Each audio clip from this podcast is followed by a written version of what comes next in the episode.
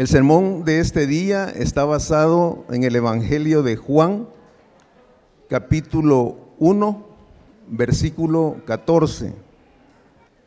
Evangelio de Juan, capítulo 1, versículo 14. Solo un versículo, hermanos. Si por favor se ponen de pie para leer este versículo.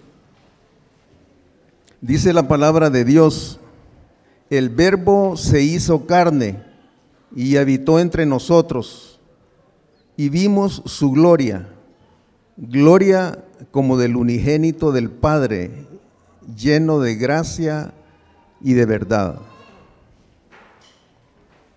Oremos, Padre. Gracias, Señor, por tu palabra, que es fiel y verdadera. Te pedimos en esta hora que hables a nuestros corazones y que nos haga ver con toda claridad la necesidad que tenemos de un Salvador. Revélanos cuál es nuestra verdadera condición y produce en nosotros un corazón agradecido por lo que Cristo ya hizo en la cruz a nuestro favor. Asimismo, Señor, oramos por Justin, que este día expondrá tu palabra para que le guíes, le bendigas y nos hable con toda fidelidad tu enseñanza. También que tu espíritu prepare los corazones de tu iglesia para comprender y guardar tu palabra. En el nombre precioso de Jesucristo oramos. Amén y amén. Pueden tomar su lugar. Bienvenidos de regreso juntos a Iglesia Reforma y seguimos, como Ricardo mencionó, con esta serie Dios de principio a fin. Solo para aclarar, no queremos dar a entender que Dios tiene un principio y un fin. Alguien me preguntó eso esta semana eh, y no. El, el, punto es que desde el principio del tiempo, tal y como lo entendemos, hasta el fin del tiempo, lo cual realmente no habrá fin al tiempo, bueno, pero desde el principio hasta el fin, como dice las escrituras, que Dios es el alfa el omega, Dios es el protagonista principal de las escrituras del principio al fin, por si había confusión. Eh, David Platt cuenta una historia de una vez cuando él estaba enfrente de un templo en un país lejos y él escuchó a dos hombres de otras religiones hablando acerca de Dios y de la religión.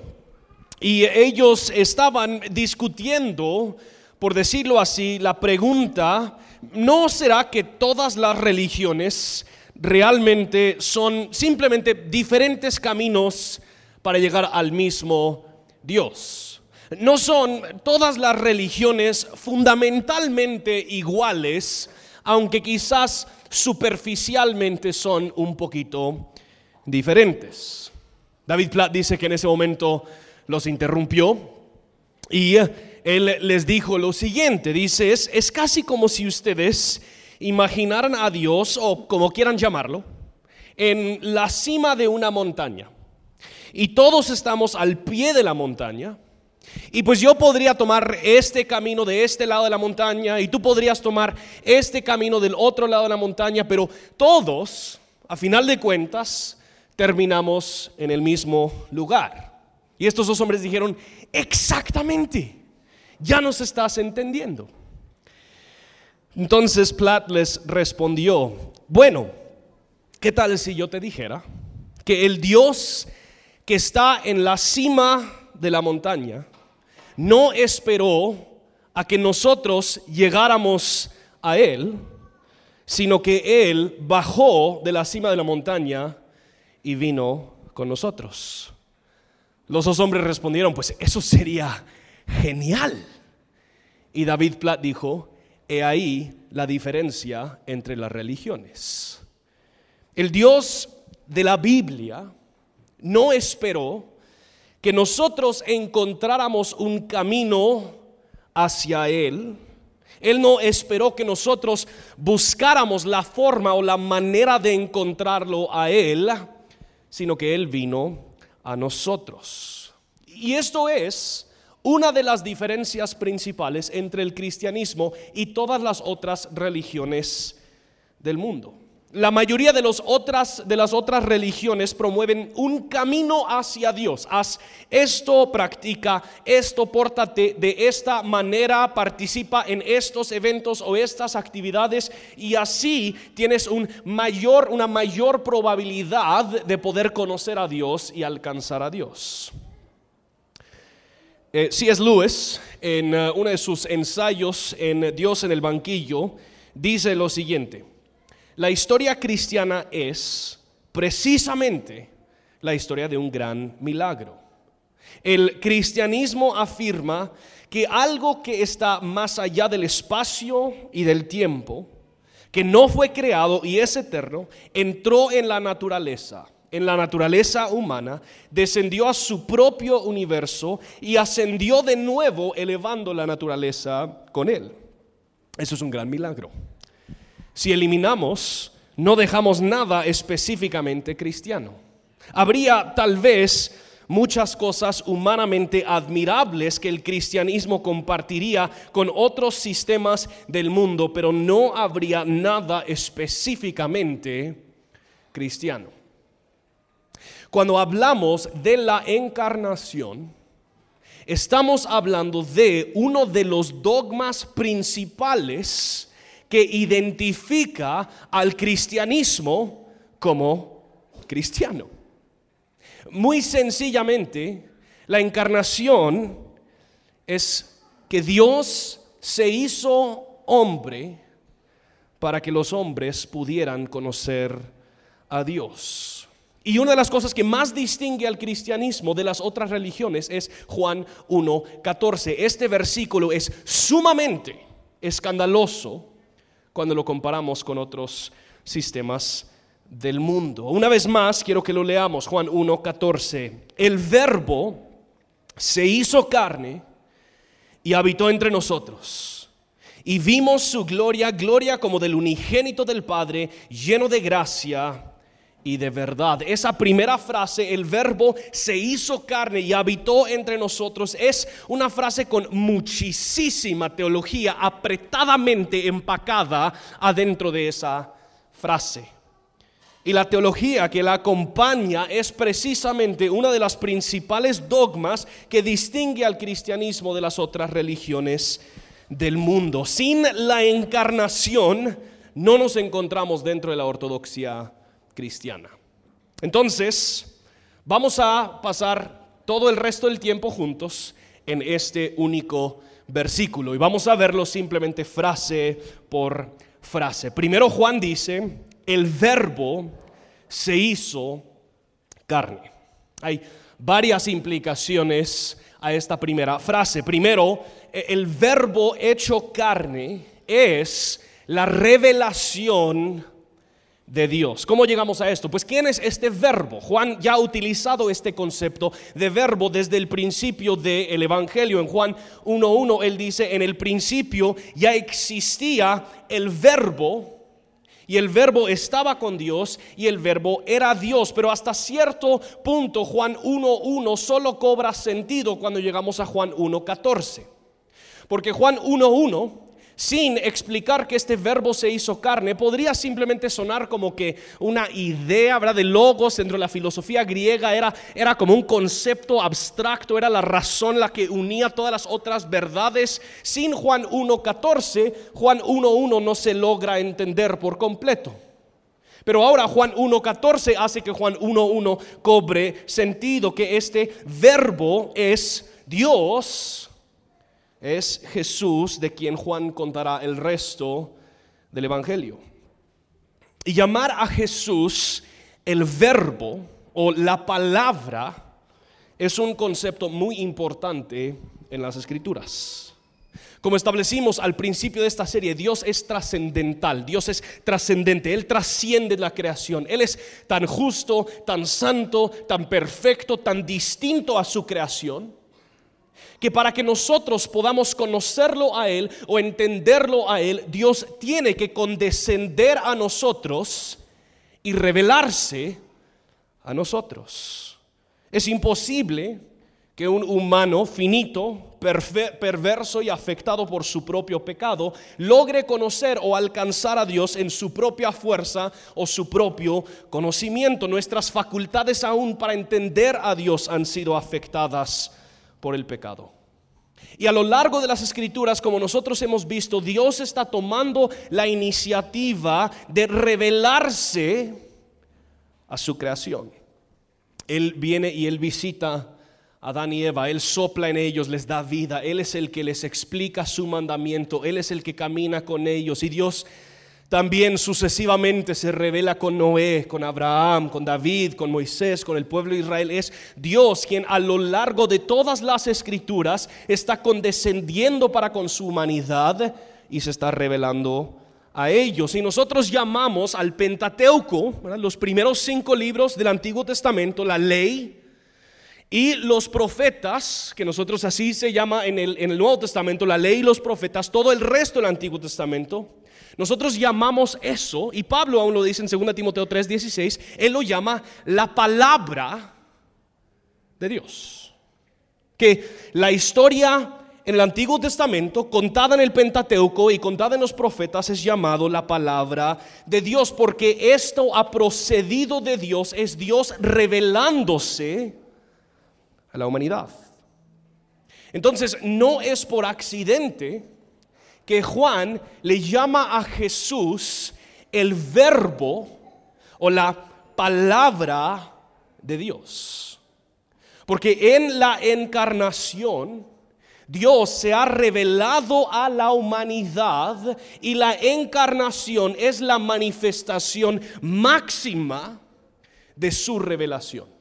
Él se ha manifestado a lo largo de las escrituras por medio de sus palabras y ahora lo ha hecho en Jesús.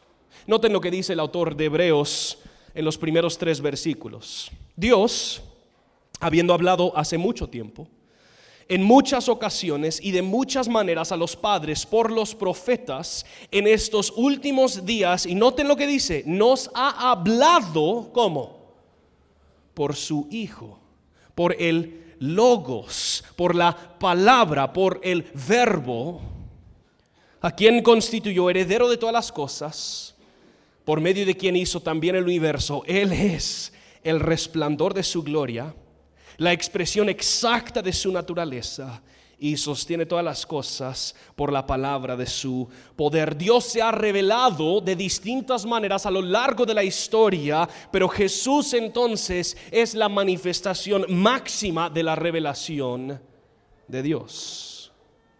Que el verbo haciéndose carne, por decirlo así, es como Dios una última vez poniendo pluma a papel y revelándose a su humanidad. El verbo se hizo carne, Dios se hizo hombre para que los hombres pudieran conocer a Dios. La segunda implicación que tiene esta primera frase es que el verbo hecho carne es 100% hombre y 100% Dios para los matemáticos aquí me van a perdonar, pero esto, esto es la, la, fórmula que se ha utilizado ya por siglos, así que ni modo. Se hizo carne, el, el decir que se hizo carne es una manera algo cruda de decir que Jesús asumió naturaleza humana. Ahora, es posible que Juan se estaba enfrentando con distintas herejías en este momento. Principal entre ellas, la vamos a mencionar adelante, es el docetismo que cuestionaba si Jesús realmente era humano o simplemente parecía como si lo fuera.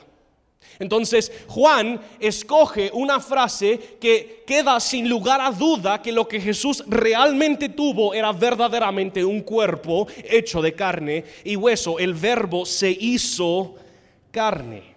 No simplemente que vivió como un humano, sino que realmente lo era. Y muchos han preguntado, bueno, ok, nítido, pero ¿cómo es que esto sucede? ¿Cómo es que Dios se hace hombre? Pues la, la respuesta bíblica es que Él fue concebido de manera milagrosa por medio del Espíritu Santo naciendo de una virgen. Ahora, esto no significa, solo para aclarar, esto no significa que Dios tuvo relaciones con María, pero que de forma sobrenatural Dios obró por medio de su espíritu para concebir a Jesús y él asumió naturaleza humana. Noten lo que dice Lucas 1, 34 y 35. Entonces María dijo al ángel, ¿cómo será esto? Puesto que soy virgen. El ángel le respondió, el Espíritu Santo vendrá sobre ti y el poder del Altísimo te cubrirá con su, con su sombra. Por eso el niño que nacerá será llamado Hijo de Dios. Aún en esas frases nosotros vemos esta naturaleza dual. El niño que nacerá 100% humano será llamado Hijo de Dios, 100% Dios.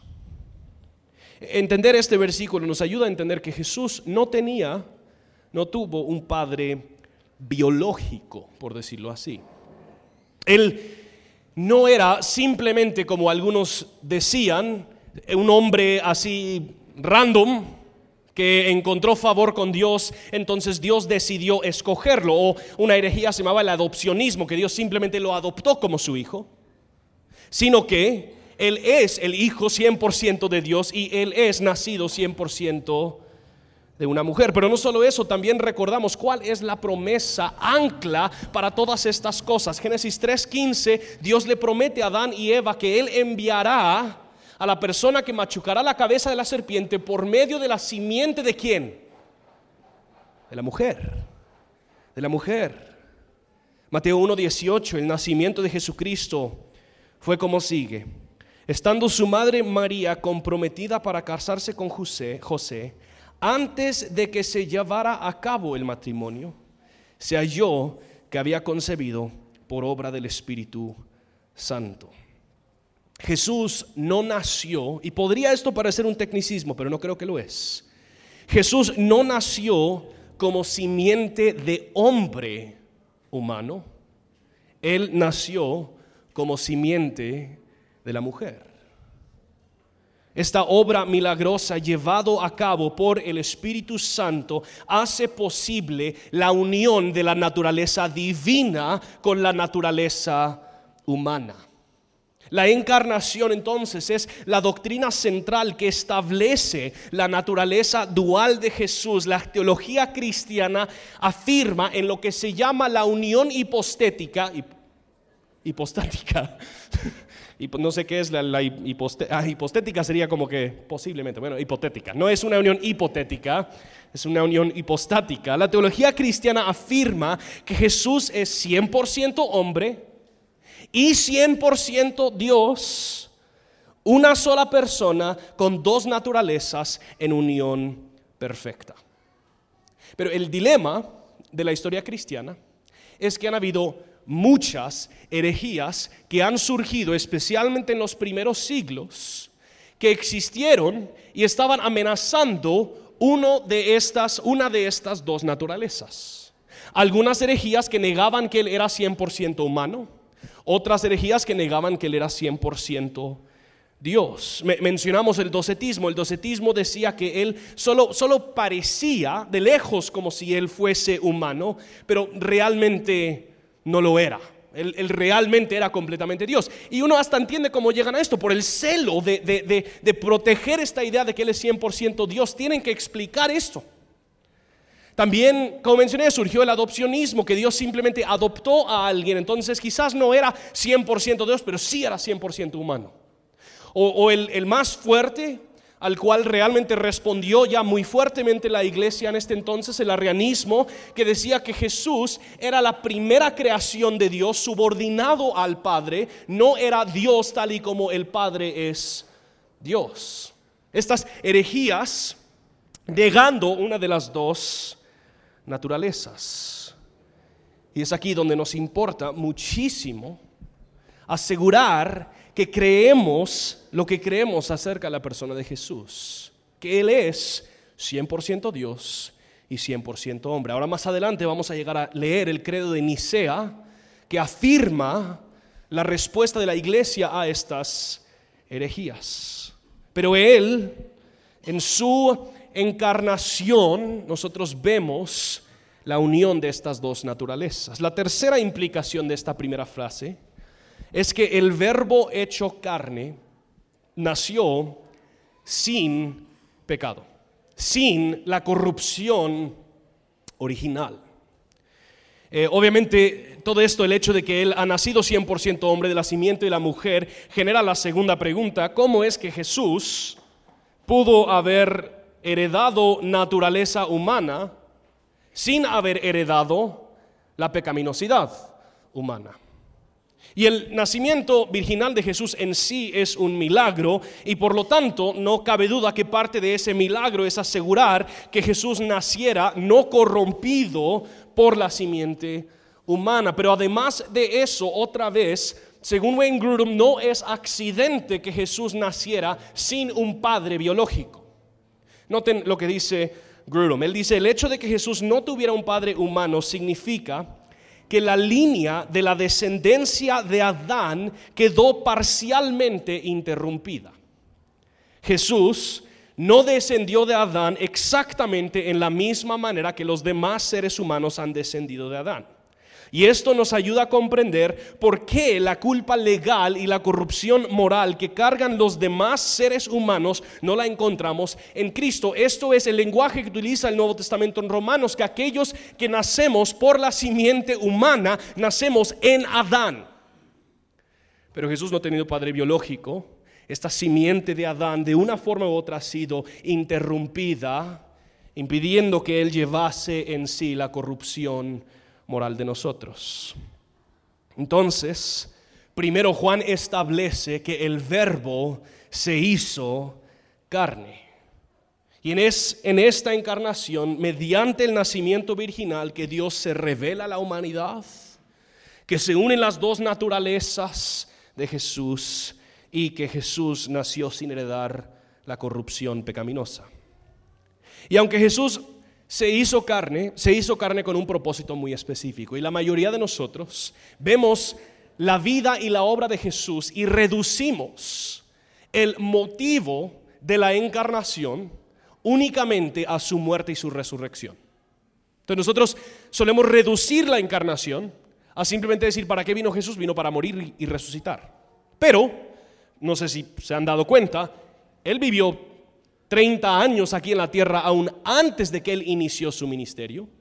Y luego tres años de ministerio aún antes de que él llegase a la muerte y resurrección. Entonces, ¿por qué es que Jesús fue encarnado? Eso yo creo que nosotros lo vemos en esta segunda frase.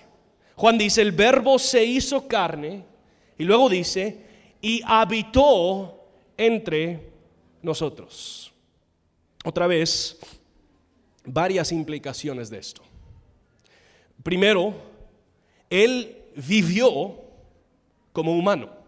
Ahora quizás esto es un poquito redundante, pero hay, hay, muchos pasajes que afirman y testifican a que Jesús experimentó la vida humana.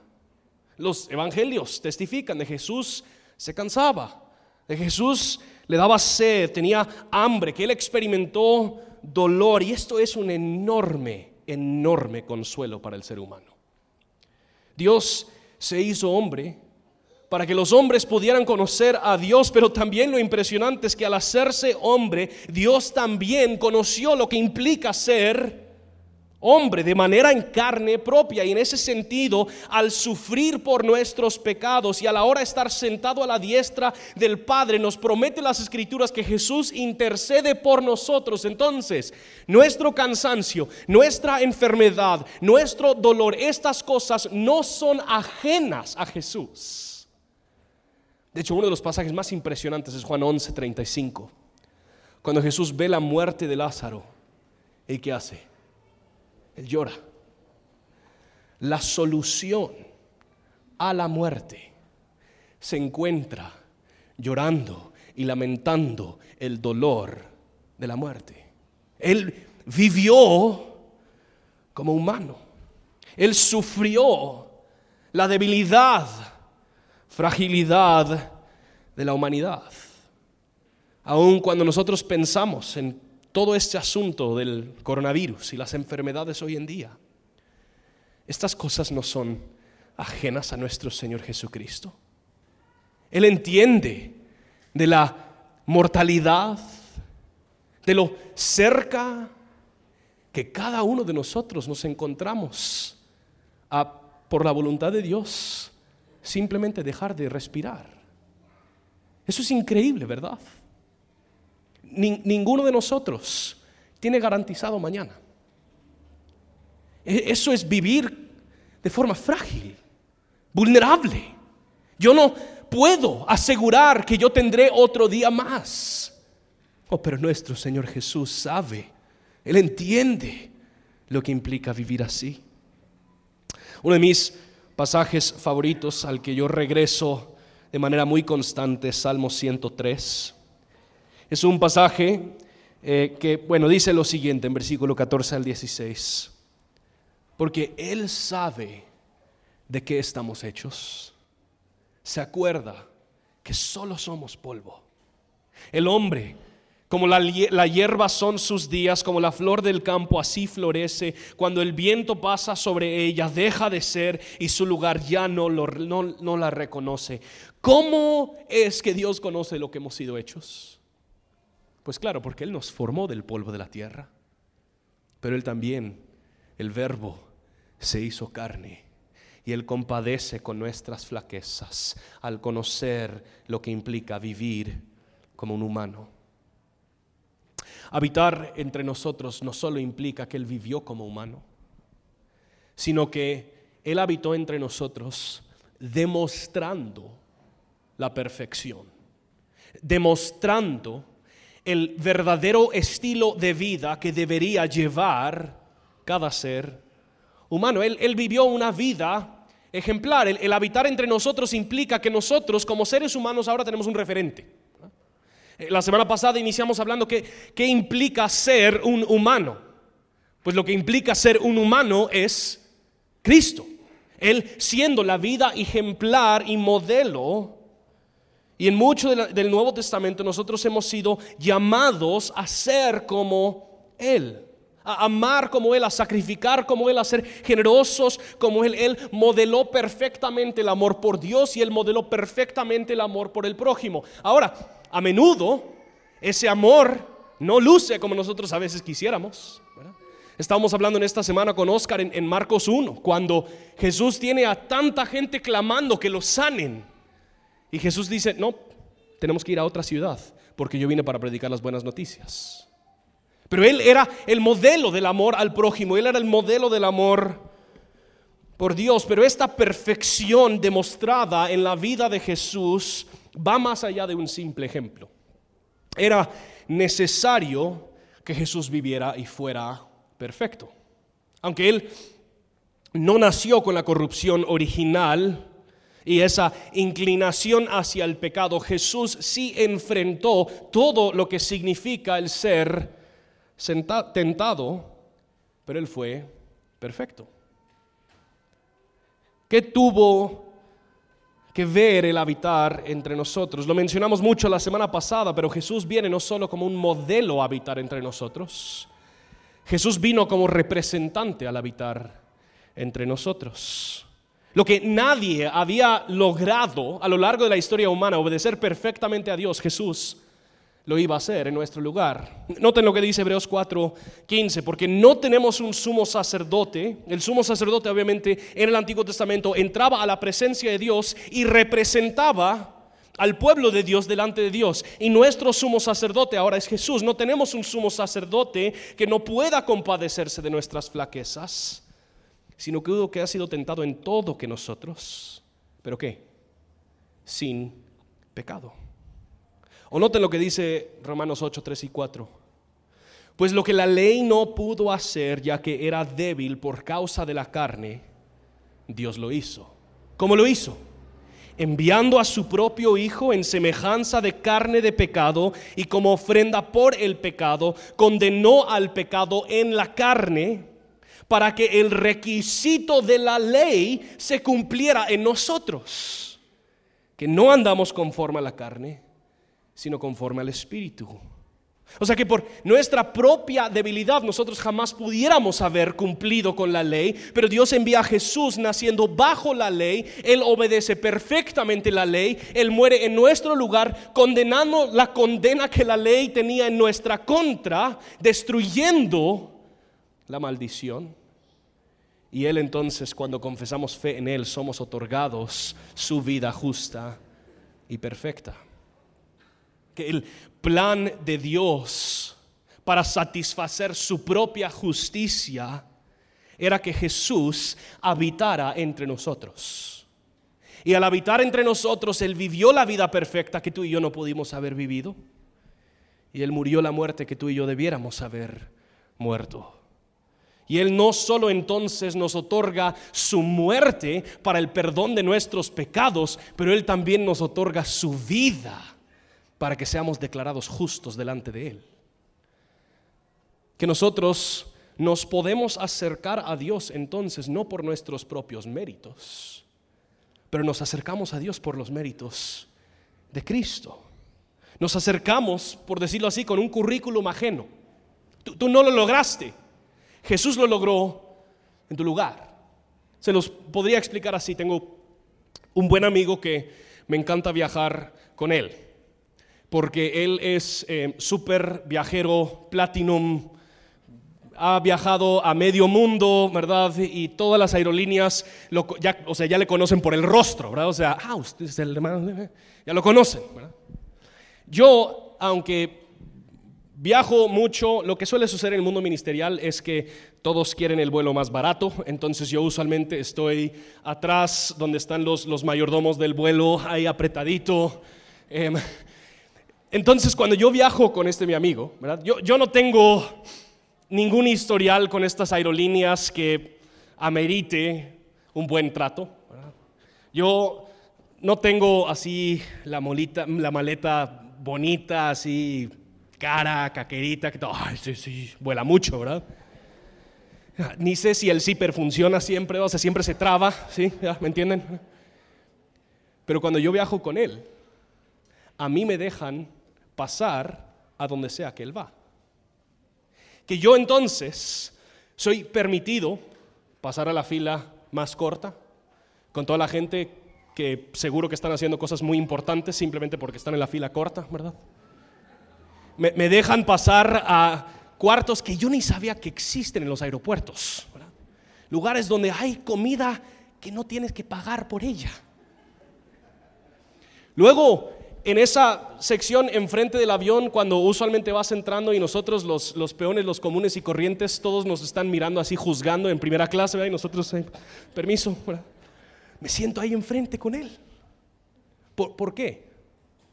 No por mis méritos, sino por los méritos de él.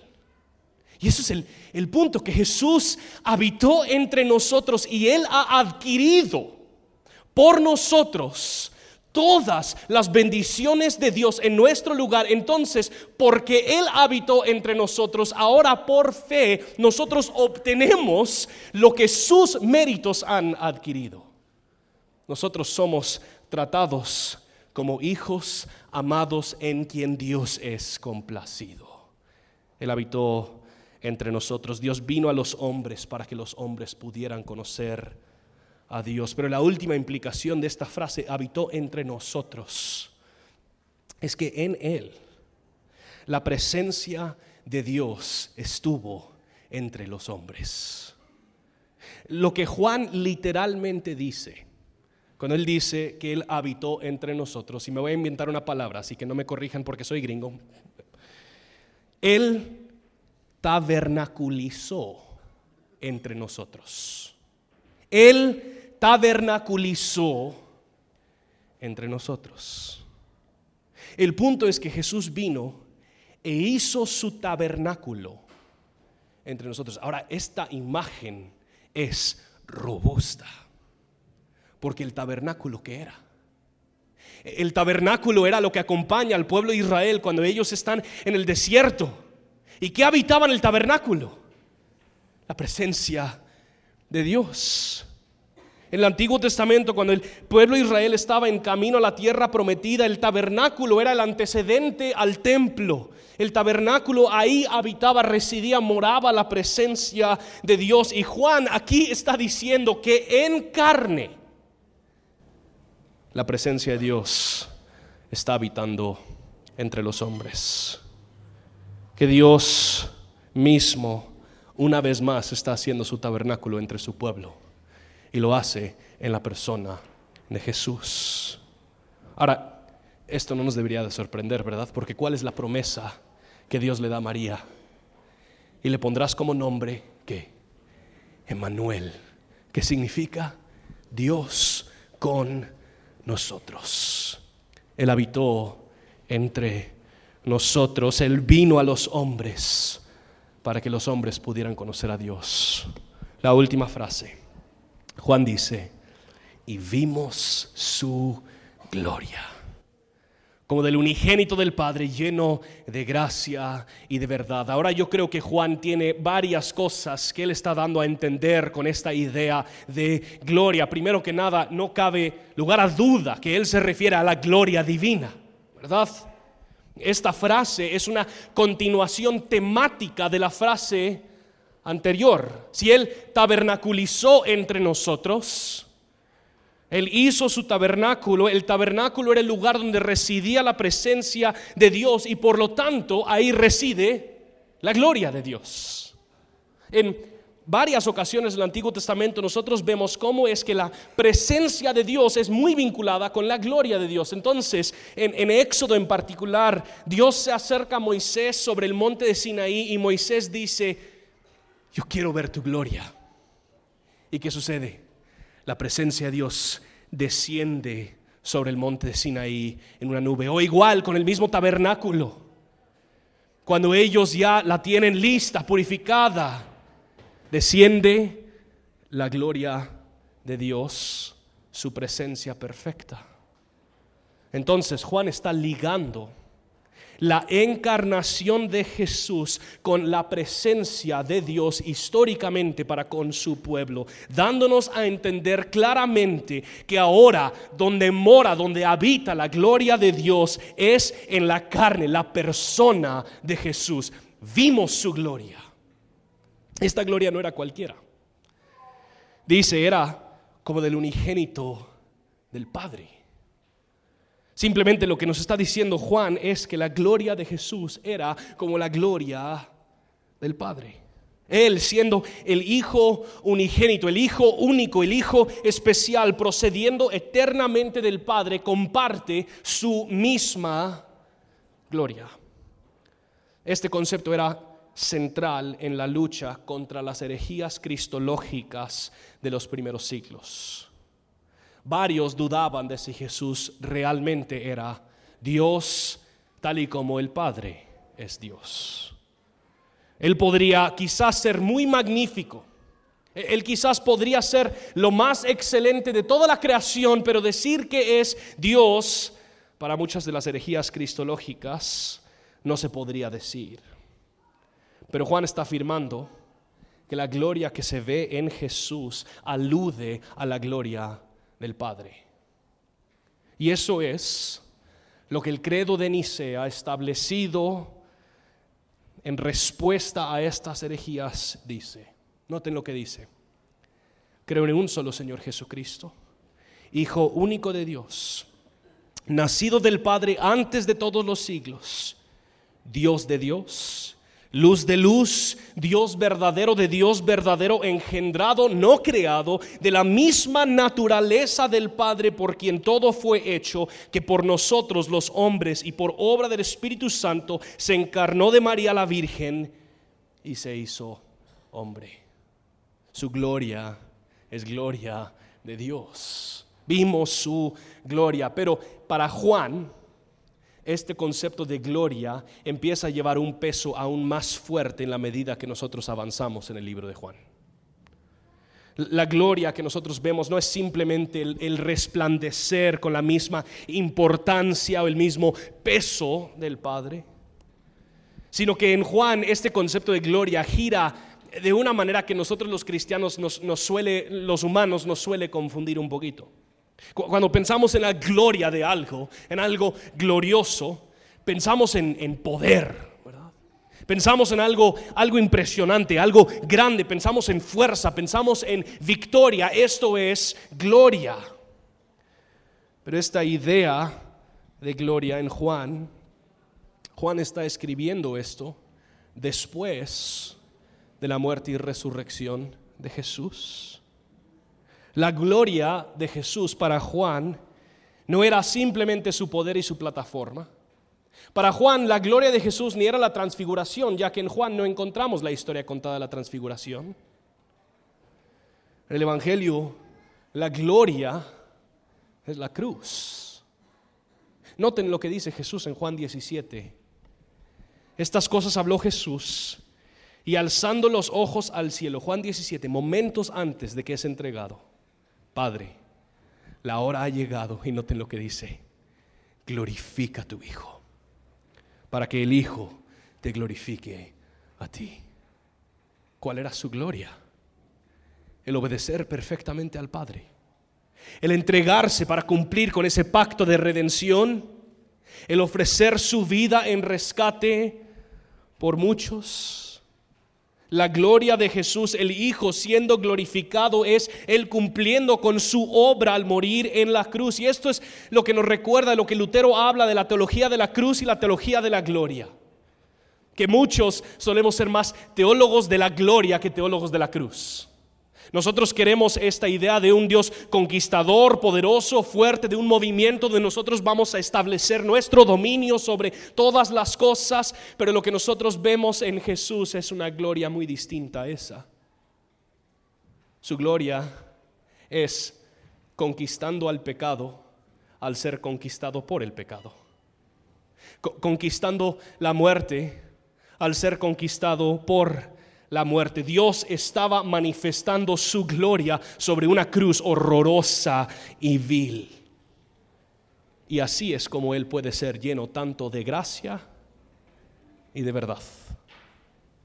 Él siendo verdad, cierto, justo, no permite que el pecado pase desapercibido, sino que Él ha castigado el pecado de su pueblo sobre la persona de Jesús.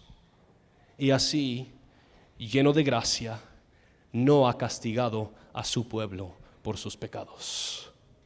Vimos su gloria, vimos su gloria donde sobre aquella preciosa cruz.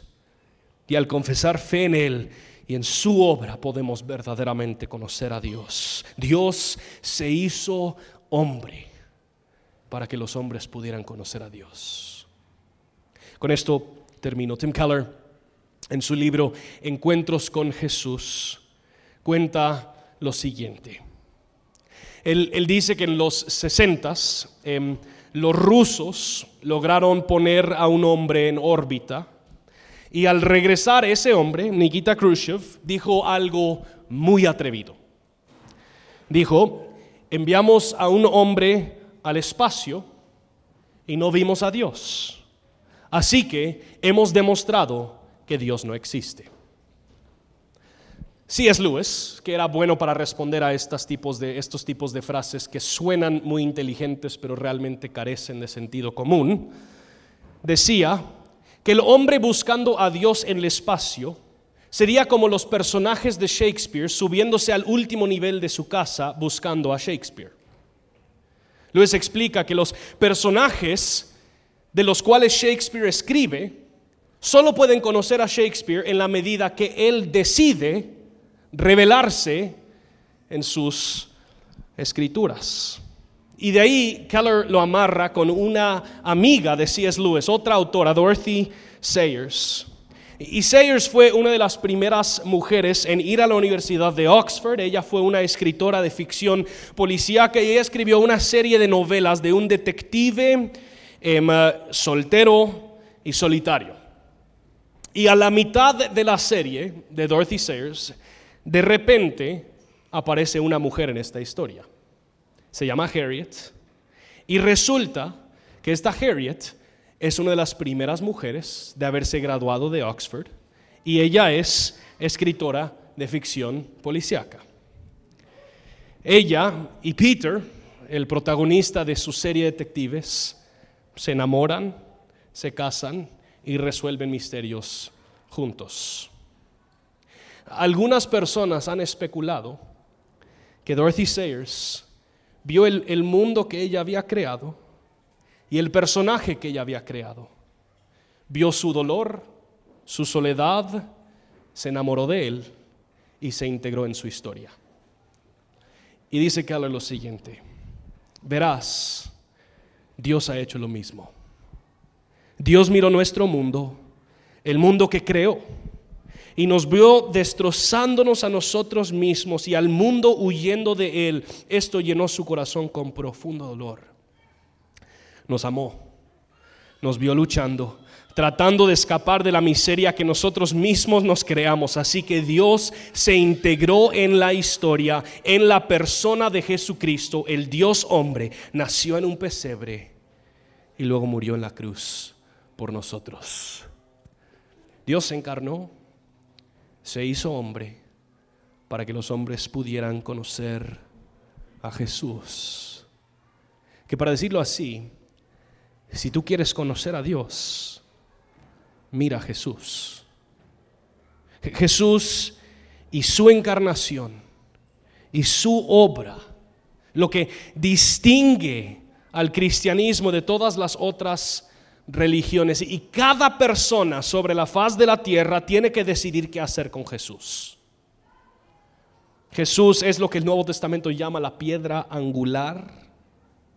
O Jesús realmente nació de la Virgen realmente vivió la vida que la Biblia testifica, murió la muerte que la Biblia testifica, y por lo tanto es digno de nuestra fe o no. Pero lo único que no puede ser es una respuesta tibia. O es cierto o es una ridiculez. Que Dios se haya hecho carne.